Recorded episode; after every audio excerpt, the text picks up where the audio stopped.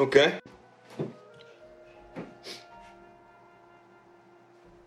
Mirror, mirror on the wall.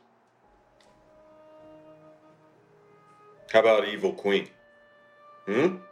Hmm? So what? I'm supposed to just call you Mike? Come on. Well, I'm kind of going for inscrutable, right? It's my new A squared vibe.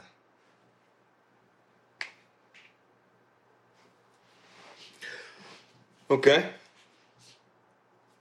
I am David Jones. I'm 28, which is pushing it, but beards and t shirts are a good look on me. I grew up in Detroit, but I moved out when my parents died and bummed around a bit. Grew up fast, had fun, and ended up in LA where I sold t shirts on a boardwalk in Venice. And without meaning to, I became a producer at a video company making schlocky movies, but I made a decent earning. And last year, a good friend of mine uh, died from an accident. And I decided that I was going to start taking things a little more seriously. I decided that I wanted to help make the world a better place.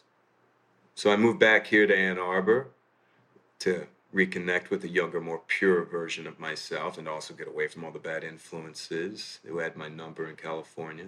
I think to not be directly engaged in fighting for environmental causes today is a kind of moral cowardice. I mean, it's easy to forget that the rest of the world exists when you're in LA, but out here, you you can reach out and you can touch it. I've only ever been in love once. Uh, it's with a girl I met when I was 18, but I was too young and naive to handle it properly. And I guess I still carry a torch for her, which makes me an incurable romantic or underdeveloped emotionally. I'm a loyal friend.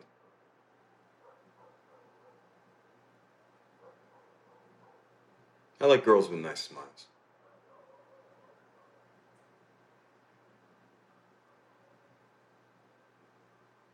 Nice smiles.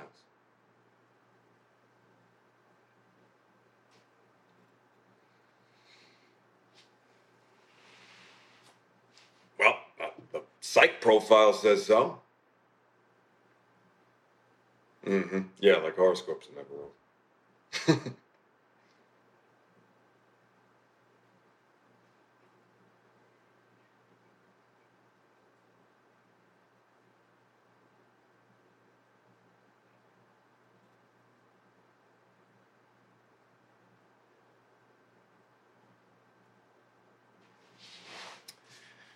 I am going to decorate an apartment.